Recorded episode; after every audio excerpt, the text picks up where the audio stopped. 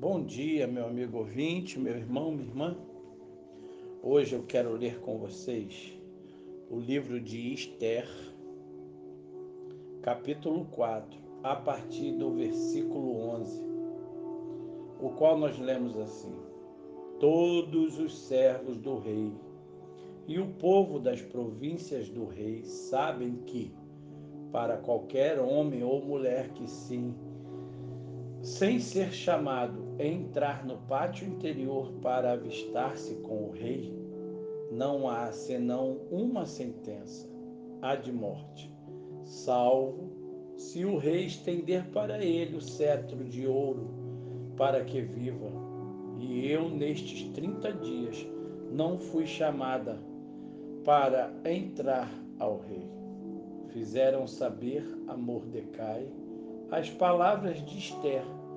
Então lhes disse Mordecai que respondessem a Esther: Não imagines que por estares na casa do rei, só tu escaparás entre todos os judeus.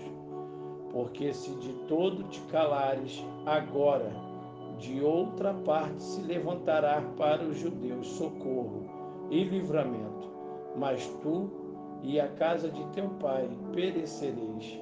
E quem sabe se para a conjuntura como está, é que foste elevada a rainha.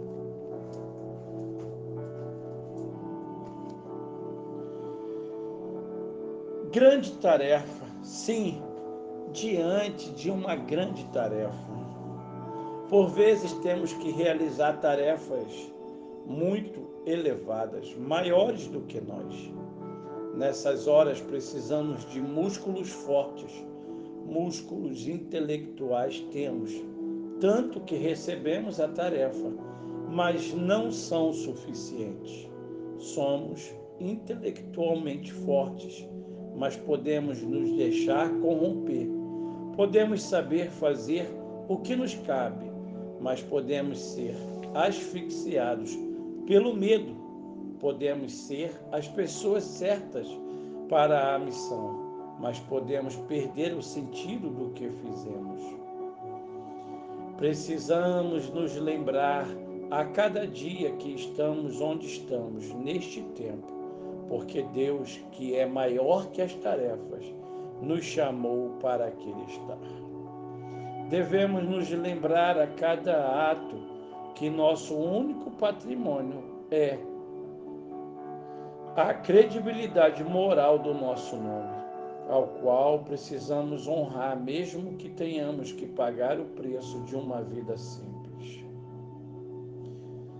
Se nossa missão veio dele, ele a concluirá através de nós. E mesmo que não recebamos os aplausos humanos, porque o que nos importa mesmo é que Deus nos continue aplaudindo.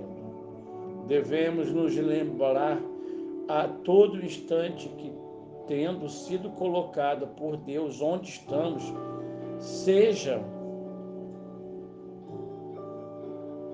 num palco visível aos olhos de todos, ou num bastidores, num lugar discreto, Ele nos capacitará para não desanimarmos diante dos obstáculos, dos desafios, para encontrarmos as soluções criativas para os problemas e transformarmos as coisas em que nos cabe, sim, nos cabe tocar. Meu amigo, meu irmão, minha amiga, minha irmã, o preço da grandeza é a responsabilidade.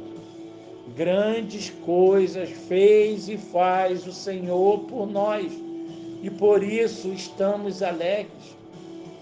A alegria do Senhor é a nossa força.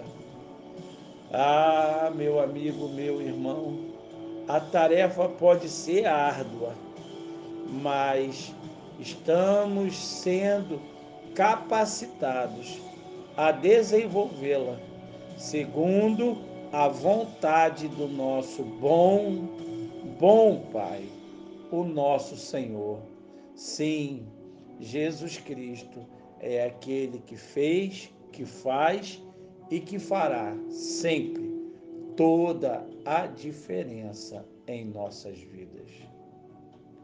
Que Deus te abençoe, que Deus te ajude.